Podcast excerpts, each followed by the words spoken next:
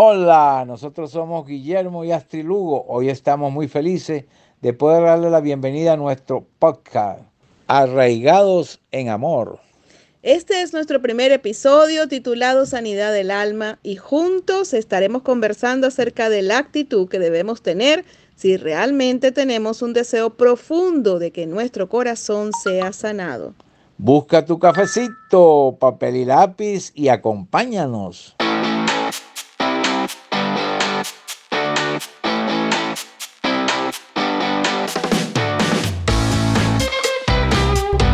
¿Cómo están ustedes? Dios me los bendiga y me lo hagan santo como Jesucristo, a cada uno que nos están viendo y nos están oyendo. Amén, qué alegría poder volver a reunirnos, ¿verdad?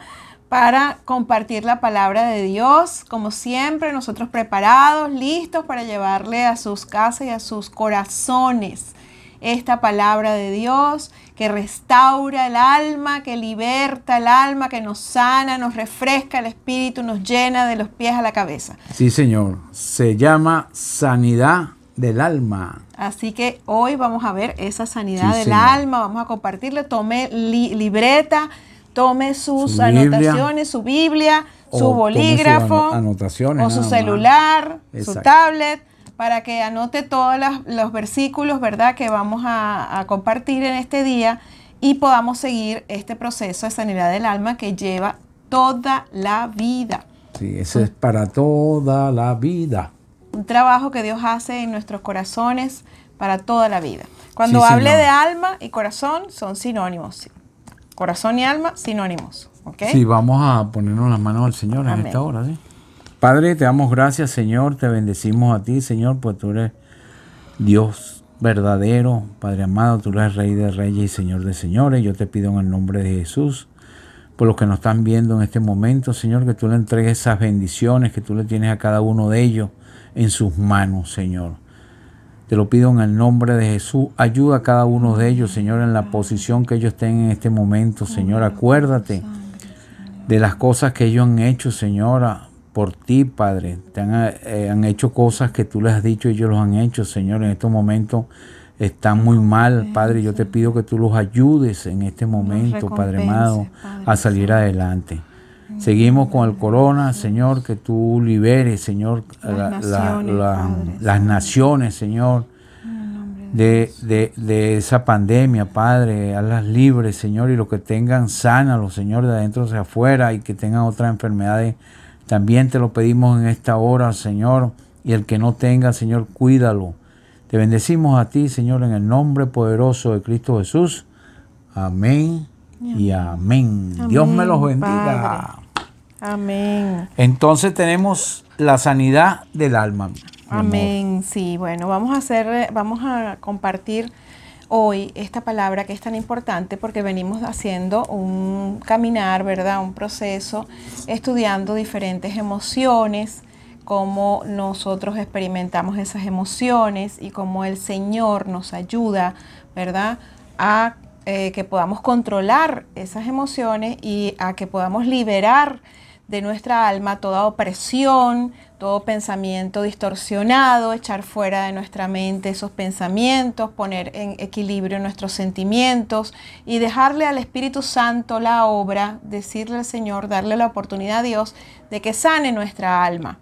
Entonces hoy queremos enfocarnos en sanidad del alma, ya hemos caminado bastante, ¿verdad? Hemos visto la ira, la, la, rebeldía, la amargura, el resentimiento, vimos el temor, hemos visto el amor la, tristeza, el amor, el dolor. Y entonces hoy tenemos varios ejemplos, eh, pero también queremos mostrarles que Dios eh, desea que enfrentemos positivamente nuestras vivencias para que mejoremos nuestro presente y aumentemos nuestras esperanzas hacia el futuro. Dios es un Dios de amor, Dios es un Dios de restauración. Su palabra dice que Él restaura todas las cosas. No es reparación, es restauración y no es acomodarlo un poco, es mejorar un poco. No, es una nueva vida, es un nuevo tiempo en su palabra que es Cristo Jesús y es el hombre nuevo que va creciendo en nosotros según Cristo. El espíritu que Dios ha vivificado en nosotros, ese va creciendo hasta la que todos lleguemos a la estatura, de, la plenitud de, Cristo. Entonces la voluntad de Dios es que nosotros vivamos una vida transparente, tal cual la vivió Jesucristo. Jesucristo es nuestro modelo. Debemos conformarnos a Él y esa obra la hace el Espíritu Santo, si tú lo dejas. Por eso hoy queremos traer la sanidad del alma para mostrarte que tu colaboración, tu entrega, tu rendición es muy importante. Eso no es de que, Señor, hazlo todo por mí. No, tú tienes que tomar decisiones en donde tienes, tu parte tienes que rendirte a Dios y poner de tu parte. Sí, Señor. Entonces, eh, la voluntad de Dios es que vivamos esa vida transparente, libres de la vergüenza que podamos sentir cuando lo que está oculto sale a la luz.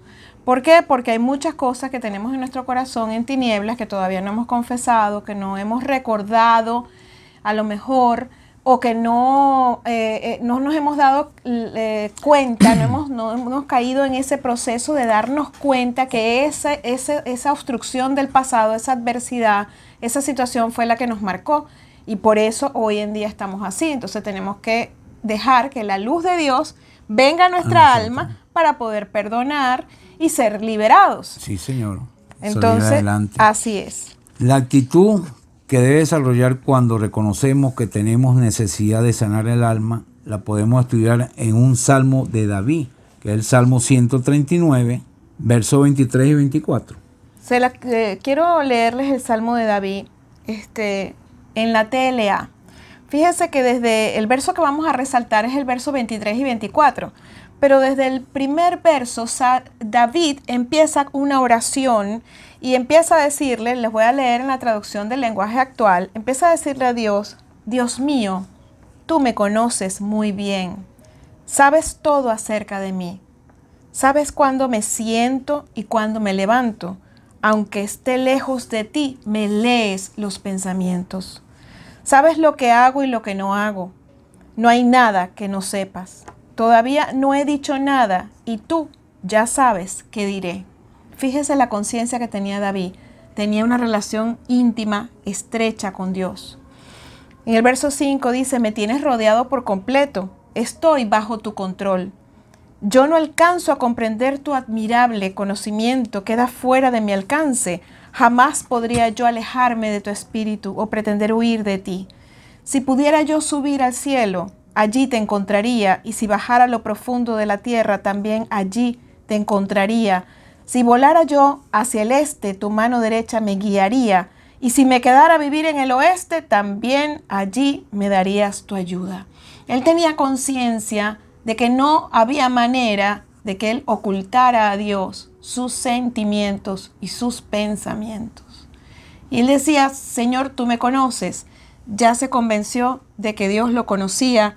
Y entonces empieza en esta oración abrir su corazón, abrir su alma, que es lo inicial, la verdadera actitud que nosotros debemos desarrollar cuando reconocemos que tenemos necesidad de sanar nuestra alma.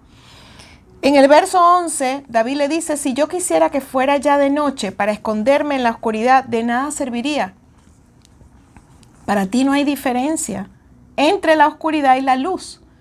Para ti hasta la noche brilla como la luz del sol. Dios mío, tú fuiste quien me formó en el vientre de mi madre. Tú fuiste quien formó cada parte de mi cuerpo. Soy una creación maravillosa y por eso te doy gracias. Todo lo que haces es maravilloso y de eso estoy bien seguro. Él le ratifica a Dios, confío en ti.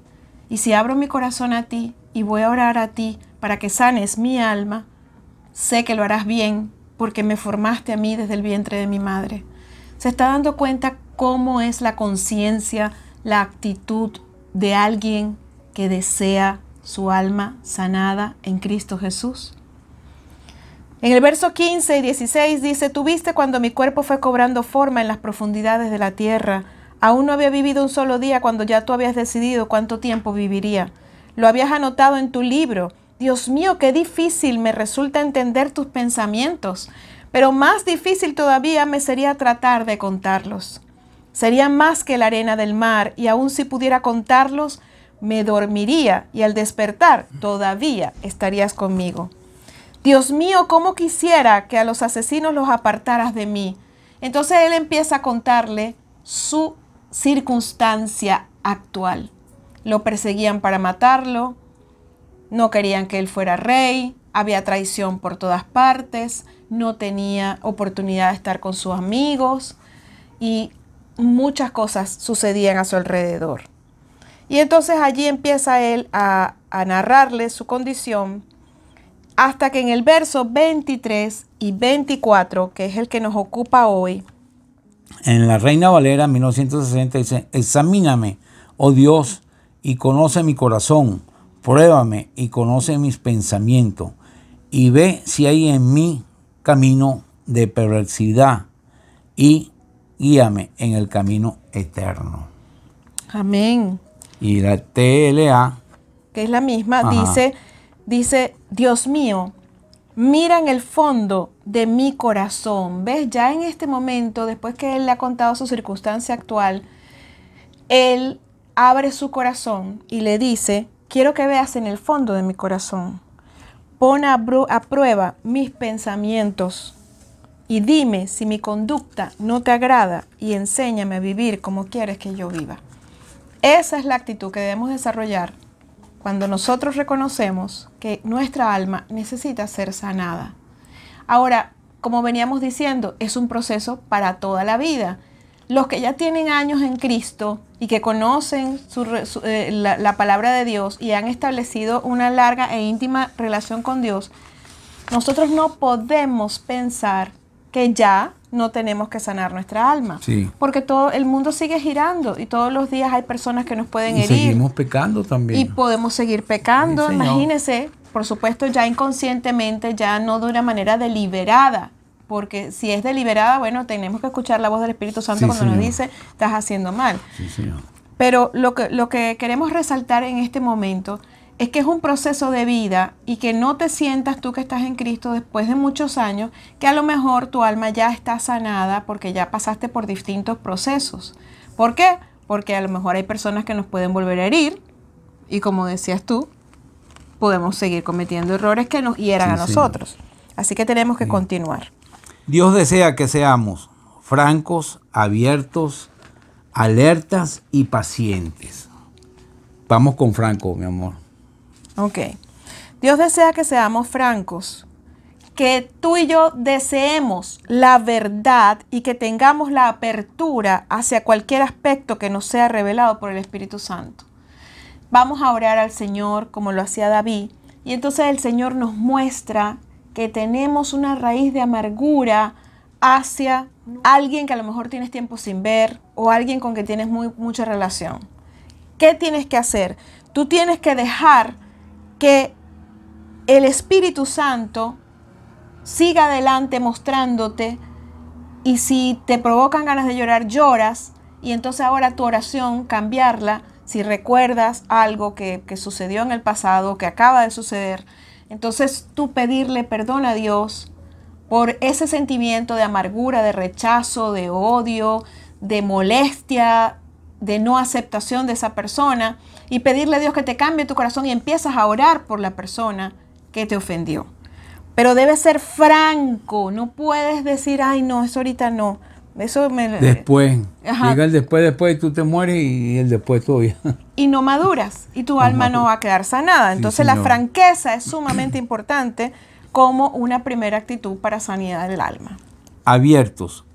Creer que es Dios quien tiene el control de nuestro proceso y reconocer que Él nos va a guiar hasta mostrarnos nuestra realidad interior. Amén.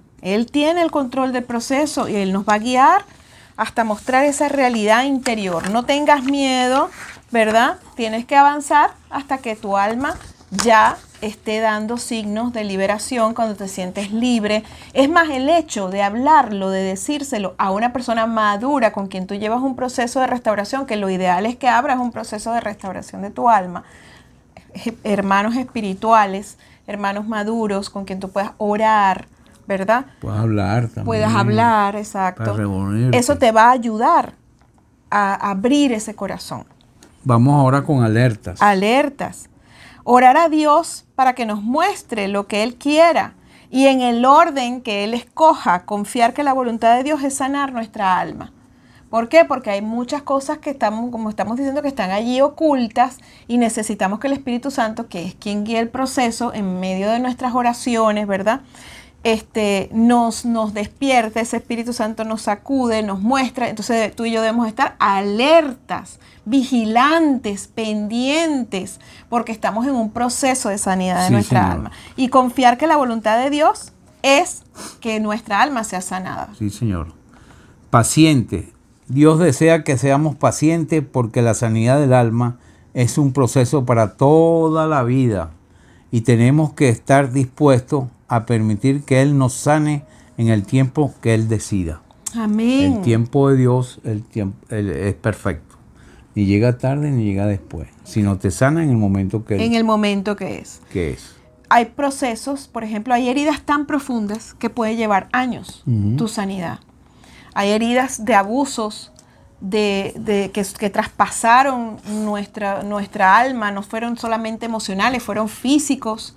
Y que a lo mejor esto lleva tiempo, pero no significa que no vas a poder ser sano. Sí vas a ser sano, pero todo lleva un tiempo. Entonces, por eso, una de las actitudes más importantes que debes desarrollar para sanar tu alma es ser paciente. Entonces, recordamos ser francos, ser abiertos, estar alertas, vigilantes y ser pacientes. ¿Por qué? Porque hay que permitir que Dios nos sane en el tiempo que Él decida. Dios tiene promesas en el proceso de la sanidad del alma. Job 12:22. Amén. En Job 12:22 vemos una promesa porque realmente fíjese que es un proceso. Y aquí podemos verlo en, tenemos cuatro versículos resaltados, ¿verdad? Te podemos ver aquí un proceso que cumple Dios con cada alma. Y Job 12:22 dice, Él descubre las profundidades de las tinieblas y saca a luz la sombra de, muerte. Porque cuando nosotros no hemos confesado, no hemos abierto nuestro corazón para que salga a la luz todo el dolor, la tristeza, la depresión, la rabia, la ira, nuestra alma tiene una sombra de muerte. Y yo traje aquí un ejemplo. Imaginémonos que nuestra alma sea así. En este momento está muerta. Quiero decirle que el alma tiene dos estados. O está viva, está con Cristo, que es el único que le da vida, o está muerta porque sin Cristo no hay vida. Por eso es que es necesario recibir a Cristo en el corazón. Entonces, cuando nuestra alma está muerta, ¿verdad? El único que puede darle vida a esa alma y convertir nuestra alma en un alma llena de gozo, en un alma nueva, una nueva criatura, es Dios a través de ese proceso de pasarla de la muerte a la vida. Dios descubre las profundidades de las tinieblas Fíjese, hay tinieblas aquí. ¿Ve partes negras en esta flor? Y saca a luz la sombra de muerte. Él dice, no, esto hay que sacarlo. Esto hay que quitarle. Quitarle muchas, muchos pétalos. Quitarle mucho, ¿verdad? Y empezar a sanar y a sanar y a sanar y a trabajar contigo. De hecho, hay una parte en la Biblia que Dios dice que Él es el alfarero. Imagínese que todo esto sea arcilla y dice que Él quiebra esa, arcilla y nosotros somos vaso. Entonces, para Él volvernos a hacer, Él nos vuelve a quebrar y nos vuelve otra vez a formar hasta que hace el vaso, la forma del vaso, la forma que Él quiere que tú y yo seamos. seamos. Pero para eso tenemos que ser maleables, tenemos que ser suaves. Entonces el único que llena, llega hasta las profundidades de nuestra alma, ilumina nuestras tinieblas y nos saca de la muerte, se llama Dios en Cristo Jesús. Sí, Señor. Dios dice en Jeremías 17:10, yo Dios, que escudriño la mente, que pruebo el corazón, para dar a cada uno según su camino, según el fruto de sus obras. Amén. Yo Jehová que escudriño la mente. ¿Por qué? Porque los, eventos que sucedieron en nuestra, en nuestra vida, que marcaron nuestra alma con, y, desbarataron esas emociones, las desequilibraron y por eso ahora nos cuesta, ¿verdad?, eh, caminar en Cristo, estuvieron creando pensamientos distorsionados, como hemos venido explicándoselos. Entonces, en el Jeremías 17:10, Dios dice, forma parte del proceso, que Dios escudriña la mente y prueba el corazón para dar a cada uno según su camino, según el fruto de sus obras. Por eso es que tenemos que tener cuidado de todo lo que pensamos y de todo lo que hay en el corazón. Y lo que hacemos. Porque de la abundancia del corazón habla la boca. Entonces, eso está en, Proverbios, de la abundancia del corazón habla la boca. Si tú en tu corazón tienes abundancia de rabia, abundancia de molestia, de ira, de tristeza, de frustración, de eso vas a estar hablando. Y por eso debes cuidarte, tienes que echar fuera todo esto y tienes que ir como David en oración al contamina, Eso contamina mucho. Contaminas a los que están alrededor. Entonces tienes que ir como David en oración, como lo hace él en el Salmo 139, y rendirte ante él y entender que él te conoce, que conoce tus pensamientos y pedirle que sane tu alma. No dejes que pasen, que sigan pasando semanas y meses y años y tú sin resolver con, eso adentro. como dicen. Con esa raíz, con ese tubérculo allí metido en el corazón, ¿verdad? Que está contaminando tu alma y, que no te deja, sí, y que no te deja madurar. Porque la idea es que nosotros tengamos una, una, una, vida transparente como la de Cristo, porque el propósito de Dios en nuestra vida, por eso es un proceso, es que nosotros seamos como Jesucristo. Y ese es el trabajo del Espíritu Santo. Santificarnos significa que, que, Él nos va consagrando, nos va limpiando, nos va, ¿verdad? Sacando todo lo que está mal, todo lo que está muerto en nosotros, ¿verdad? Y nos da nueva vida, nos da nueva vida, hasta que nosotros como dice su, palabra, lleguemos a la estatura y la plenitud de Cristo. Y a medida que los años van pasando y que los eventos van pasando, Él nos va rejuveneciendo y nos va haciendo nuevas personas. Porque el propósito de Dios es que todos, todos lleguemos hasta la estatura y plenitud de, Cristo. Esa plenitud es gozo, es amor, es templanza, es mansedumbre, todo el desarrollo en nuestras vidas de todos los frutos del Espíritu. Pero tenemos que dejarnos y tenemos que entender que hay que dejarle a Dios escudriñar nuestros pensamientos y tener, tener diariamente un tiempo con Dios para que limpie nuestra mente y echar fuera esos pensamientos. Dios dice en Daniel 2.22, Él revela lo profundo y lo escondido Conoce lo que está en tiniebla y con él mora la luz. Amén. Entonces aquí nos damos cuenta, ¿verdad?, que siempre va a formar parte del proceso de sanidad traer luz a las tinieblas. Sí, Señor. Él siempre va a ir avanzando cada vez más adentro, más adentro en tu corazón, para que te des cuenta quién eres. Porque sabes una cosa, mucha gente nos conoce, pero nosotros decimos, no, yo no soy así nosotros mismos no nos conocemos, tenemos un punto ciego.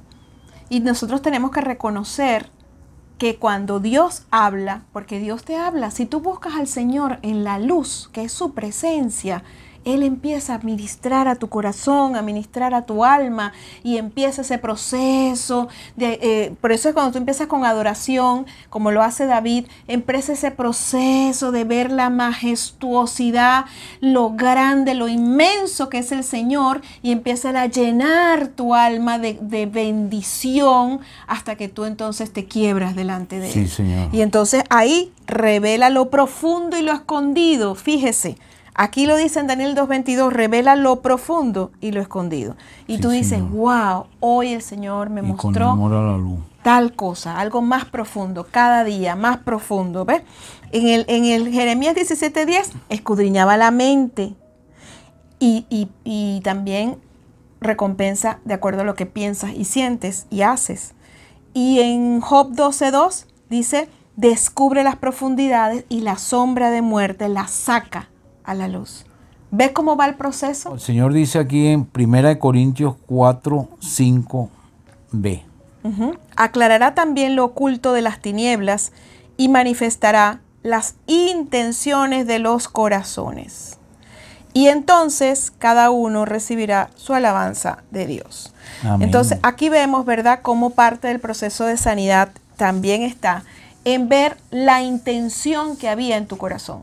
Si la intención es, si tu molestia es para vengarte, si tu justificación de, la ira que tú tienes o de la tristeza o de la depresión es por lo que alguien te hizo, es para que esa persona te vea triste y se sienta mal, ¿ves?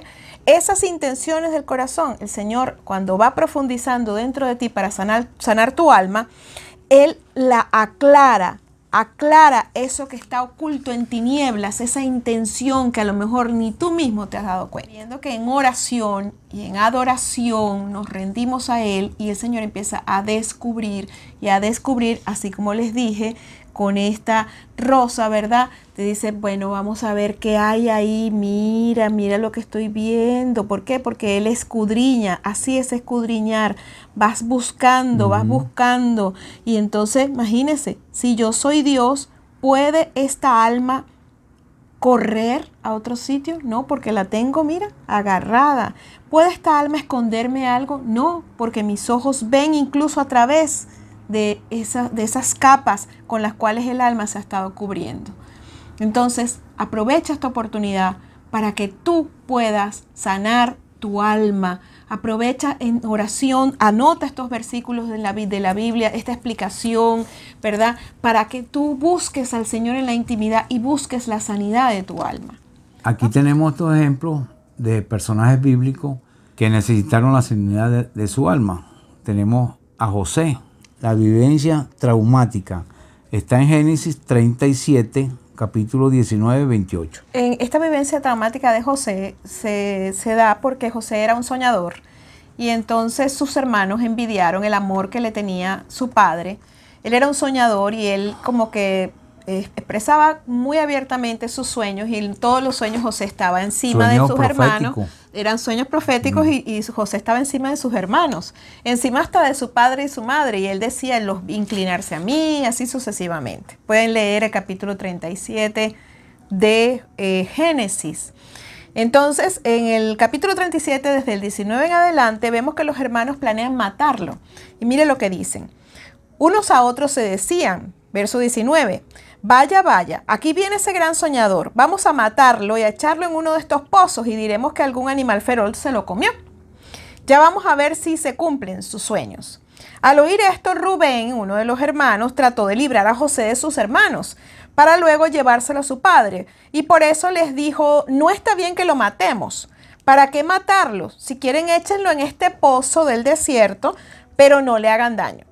Cuando José llegó a donde estaban los hermanos, ellos le quitaron la capa que su padre le había hecho. José no estaba allí cuando ellos estaban tramando matarlo. José llega posteriormente y entonces le quitan la túnica, una túnica de colores que su padre le había hecho y dice que se la quitan y lo echaron al pozo que estaba seco y Rubén se fue. Los hermanos se sentaron a comer y de pronto vieron que se acercaba un grupo de comerciantes y eran unos ismaelitas que venían de Galaad sus camellos estaban cargados de finos perfumes y hierbas de rico olor que los ismaelitas pensaban vender en Egipto. Entonces Judá les dijo a sus hermanos, no ganamos nada con matar a nuestro hermano y luego tener que mentir acerca de su muerte. Nos conviene más vendérselo a estos ismaelitas.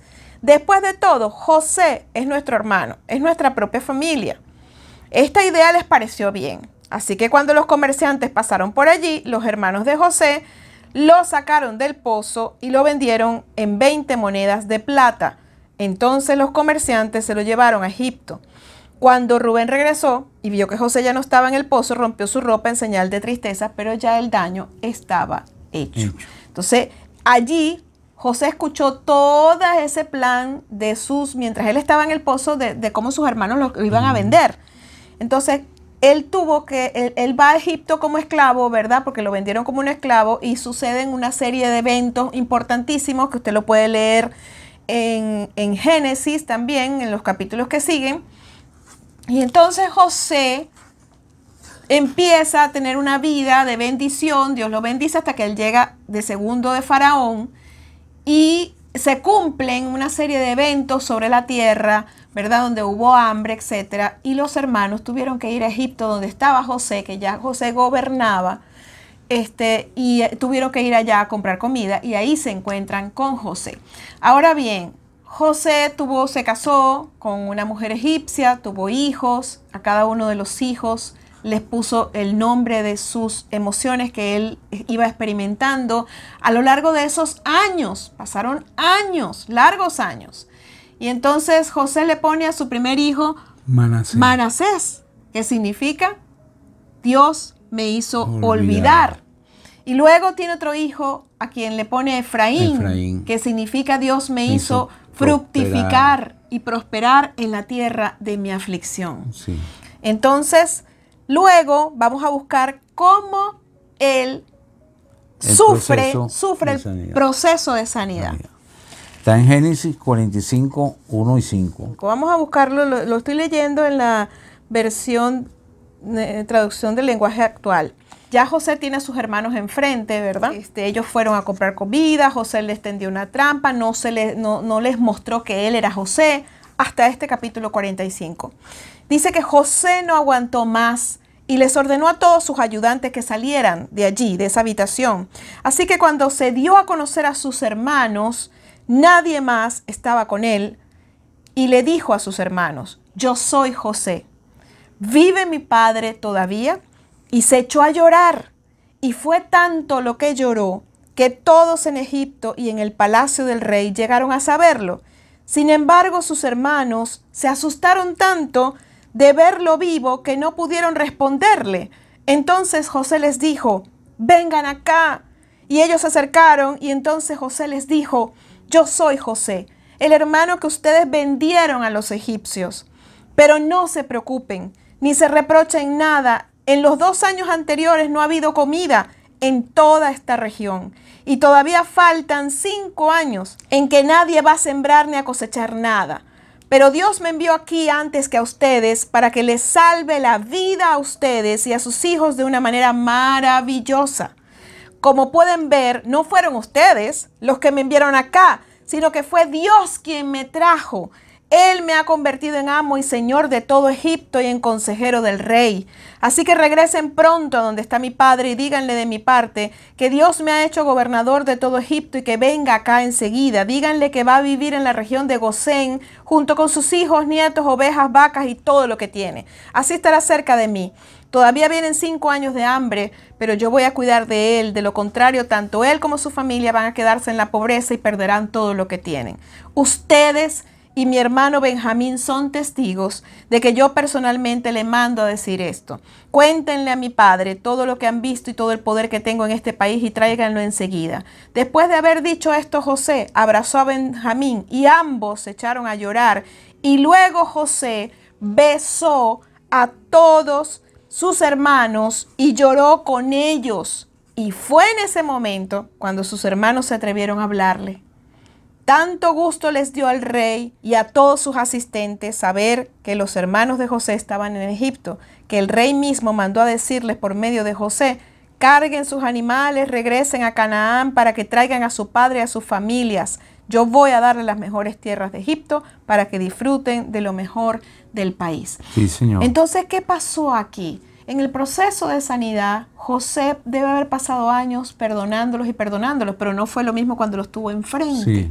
Cuando los tuvo enfrente, Dios ya había ganado su corazón para perdonar a sus hermanos y Dios ya le había hecho entender a José que él había permitido que sus hermanos lo vendieran para salvar a toda su casa, a toda su familia, que para ese momento eran 70 personas, sus hermanos, su padre, ¿verdad? Y todas las familias que estaban con ellos. Y la servidumbre que estaban con ellos. Y la servidumbre, y, y, los sobrinos, nietos, hijos, todo esto eran 70 personas. Entonces José entiende, y cuando los tiene enfrente, él que hizo, lloró. Y lloró a gritos que todo el mundo se dio cuenta y todo el mundo lo supo, pero él estaba sanando su alma. Los perdonó, los besó, les dijo, hay propósito cuando Dios permite eso, fue Dios que lo permitió y por eso es que hoy te, te decimos, En la sanidad del alma, tu relación con Dios tiene que ser fundamental para que puedas entender. Dios permite que nos pasen muchas cosas difíciles, adversas, dolorosas, patéticas, terribles, con un propósito. Y nuestra alma debe entregarse a Dios para que Dios pueda formarnos. Él estuvo preso. Y sanar. Él estuvo preso. Él fue calumniado de que era un violador, que iba a violar a la esposa de Potifar, que era el gobernador de Egipto. Por eso fue preso. Bueno, fue olvidado en la cárcel, pero siempre su confianza estaba puesta en Dios. Entonces no hay excusa para decir es que yo he sufrido mucho, es que tú no sabes que mi sufrimiento es mayor. No creo que sea mayor que un sufrimiento como estos. Hay sufrimientos terribles, yo entiendo que pueden haber sufrimientos terribles y Dios lo entiende, pero todos tienen un propósito en Dios. Primero sanarte y después poder ayudar a otros. ¿Qué pasó con José? Pudo ayudar a muchos a través de su sufrimiento. Ahora Génesis 50-20. José tranquiliza con mucho cariño a sus hermanos y les dijo, no tengan miedo, que yo no soy Dios. Ustedes quisieron hacerme daño, pero Dios cambió todo para bien. Ustedes han visto ya lo que ha sucedido. Dios ha dejado con vida a mucha gente, así que no tengan miedo. Yo voy a cuidar de ustedes y de sus hijos. Imagínense el corazón, cómo fue cambiado, reformado y cómo, cómo José ahora se convierte en un protector con propósito. Es un alma totalmente sanada, totalmente restaurada. Sí, señor. Vamos con el otro ejemplo de Pedro, ¿verdad? La vivencia traumática de Pedro en Juan 18, 15, 18 y 25, 27. Dice, Simón Pedro y otro discípulo siguieron a Jesús. Como el otro discípulo conocía al jefe de los sacerdotes, entró con Jesús en el palacio de Anás. Pero al ver que Pedro se quedó afuera, salió y habló con la muchacha que cuidaba la entrada para que lo dejara entrar. Y ella le preguntó a Pedro, ¿no eres tú uno de los seguidores de este hombre? No lo soy, respondió Pedro. Como hacía mucho frío, los sirvientes del jefe de los sacerdotes y los guardias del templo hicieron una fogata para calentarse y también Pedro se acercó a ellos para hacer lo mismo. Estamos en el momento del arresto de Jesucristo y ya Jesús le había dicho, le había profetizado a Pedro que lo iba a negar y él dijo, no, Dios me libre, yo no, yo voy a... tres veces antes que cantara el gallo. Antes de que cantara el gallo, yo, yo voy a morir contigo, le dijo el Señor, Pedro al Señor, pero ¿verdad? Aquí en este momento, él está teniendo la vivencia traumática donde él está pecando y se está diciendo daño a sí mismo, porque él está pecando desconociendo a Jesús y se está destruyendo a sí mismo. Y el verso 25 dice, la segunda negación, del 25 al 27, la segunda y tercera negación. Dice, mientras tanto, Pedro seguía calentándose junto a la fogata y alguien le preguntó, ¿no eres tú uno de los seguidores de Jesús? No, no lo soy, insistió Pedro. Luego un sirviente del jefe de los sacerdotes familiar del hombre al que Pedro le cortó la oreja le dijo, yo te vi en el jardín cuando arrestaron a ese hombre. Y Pedro volvió a decir que no. En ese mismo momento, cantó el, gallo. El gallo cantó. Entonces aquí vemos el paso, ¿verdad? Cuando él tiene esa hace esa transgresión y sufre ese dolor de haber hecho algo tan malo. De hecho, dice más adelante que él corrió, que él volteó y vio a Jesús que estaba allí con los fariseos y dice que Jesús lo vio a él y él se fue corriendo llorando amargamente. O sea que él supo que, que estaba mal, que estaba, ya estaba, había destruido su alma con semejante negación. Y el proceso de sanidad está en Juan 21, capítulo 21, verso 15 y al 19. Verso 15 al 19 de Juan 21 dice, cuando terminaron de desayunar, Jesús le preguntó a Pedro, ya Jesús resucita, se los consigue a ellos pescando, están en la orilla ya, y entonces dice que les, les hizo desayuno, Jesús les hizo desayuno, y Jesús le pregunta a Pedro, Simón, hijo de Juan, ¿me amas más que estos? Y él le respondió, sí, Señor, tú sabes que te quiero. Jesús le dijo, entonces cuida de mis seguidores, pues son como corderos.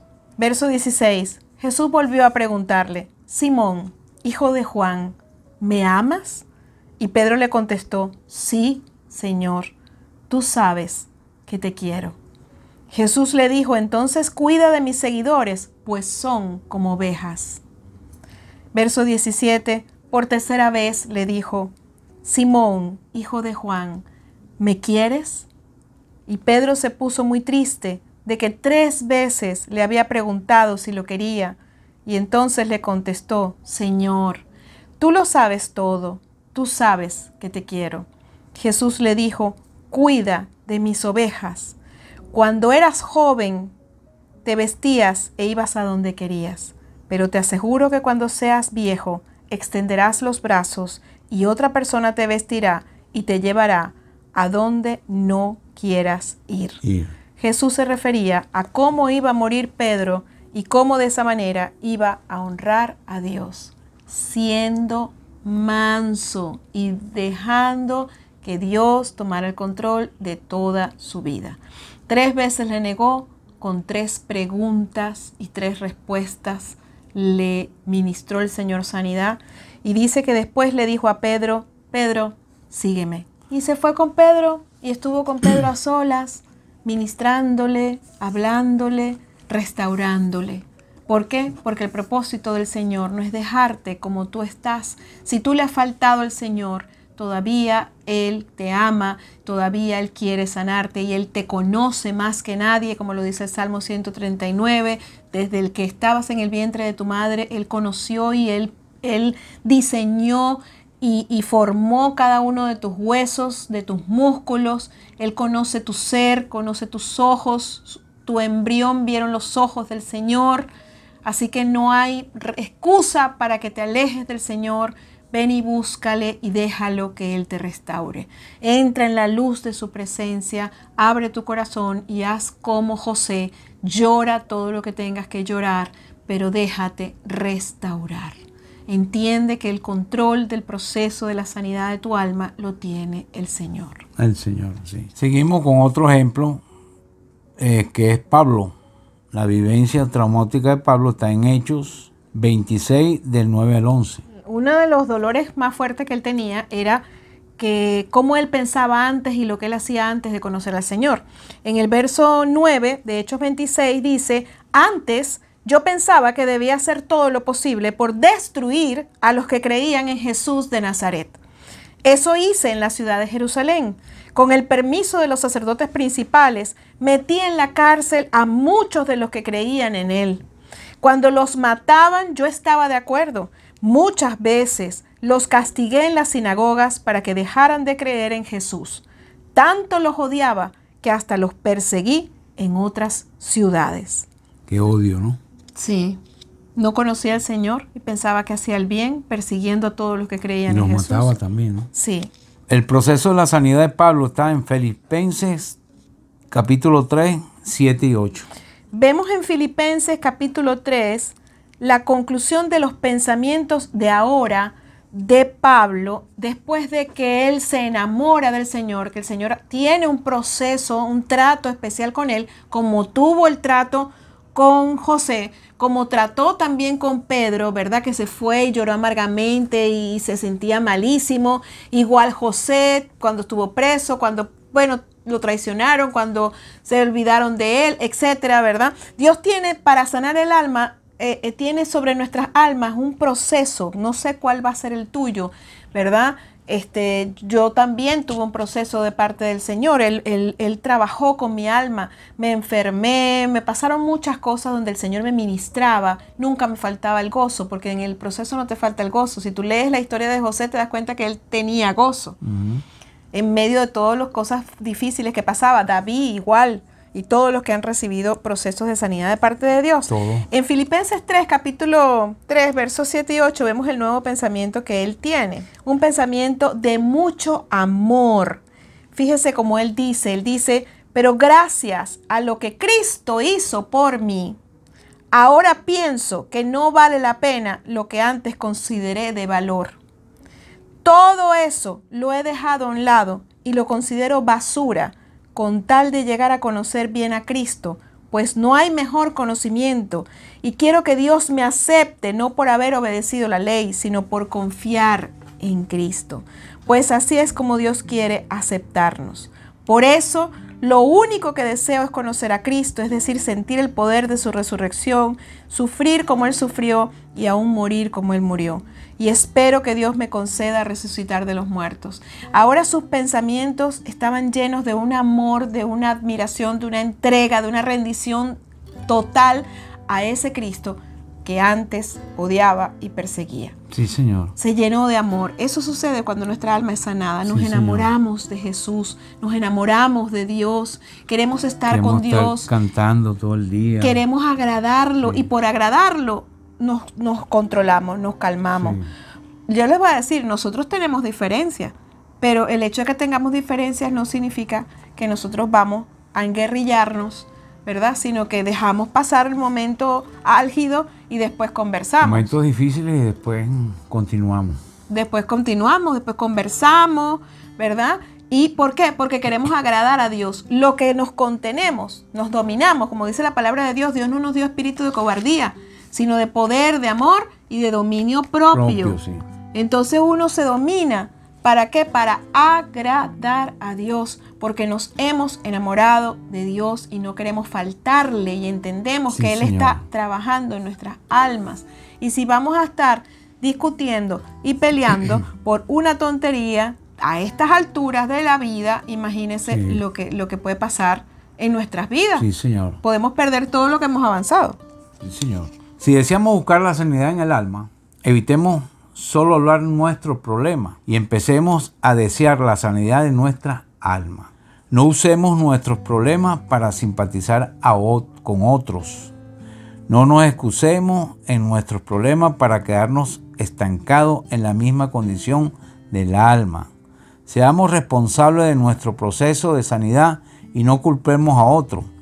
Todo esto es necesario para que nuestro proceso de sanidad del alma pueda tener buenos frutos. Amén. Entonces, ya saben, no podemos caer en manipulaciones, ¿verdad? No podemos eh, caernos en victimización. Bueno, entonces hasta aquí es nuestro estudio, ¿verdad? Les estamos dejando todos estos ejemplos para que ustedes puedan buscarlos en la Biblia, enriquecerse, vea todo el proceso vea cómo, cómo David vuelve a leerse el Salmo 139. Hay muchos otros salmos donde David Hay muchos otros ejemplos también. Muchos otros ejemplos. Hay muchos salmos donde David muestra su condición. Dese cuenta de cómo oraba David. En los salmos te puedes dar cuenta de que él no le ocultaba al Señor en su oración cómo se sentía. Y él lo adoraba por la majestuosidad de su grandeza. Él reconocía que Dios es Dios y el hombre, nosotros hombres. David fue un adorador al Señor y en medio de la adoración hay restauración. En medio de la adoración Dios trae su luz y su presencia. en medio de tu entrega, de tu rendición al Señor, de tu apertura al Señor, Dios trae sanidad. Entonces, bueno, vamos a orar para finalizar. Amén. Padre, en el nombre de Jesús te damos gracias por esta oportunidad que nos has dado de compartir la sanidad del alma. Ponemos delante de tu presencia a todos los que nos ven y nos escuchan que necesitan ser sanados, Padre, de todas sus dolencias, que, que están reconociendo que necesitan ser sanados, que se están dando cuenta de que tienen que tener un tiempo contigo y necesitan restauración de sus almas. Ayúdalos, guíalos en oración, que puedan hacer como David, como José, como Pedro, que puedan estar en intimidad y a solas contigo, Señor, como Pablo que se enamoró fervientemente de ti y todas las cosas que había conocido y tenido los tenía por basura con tal de acercarse y tener el conocimiento de tu excelencia, de tu amor, de tu poder. Señor, gracias te damos, Padre, por ti, por Jesucristo, Dios Gracias porque tú eres bueno, Señor, y en ti somos más que vencedores. En ti estamos nosotros libres, conoceréis la verdad y ella os hará libres. Gracias, Señor. En el nombre de Jesús. Amén y amén.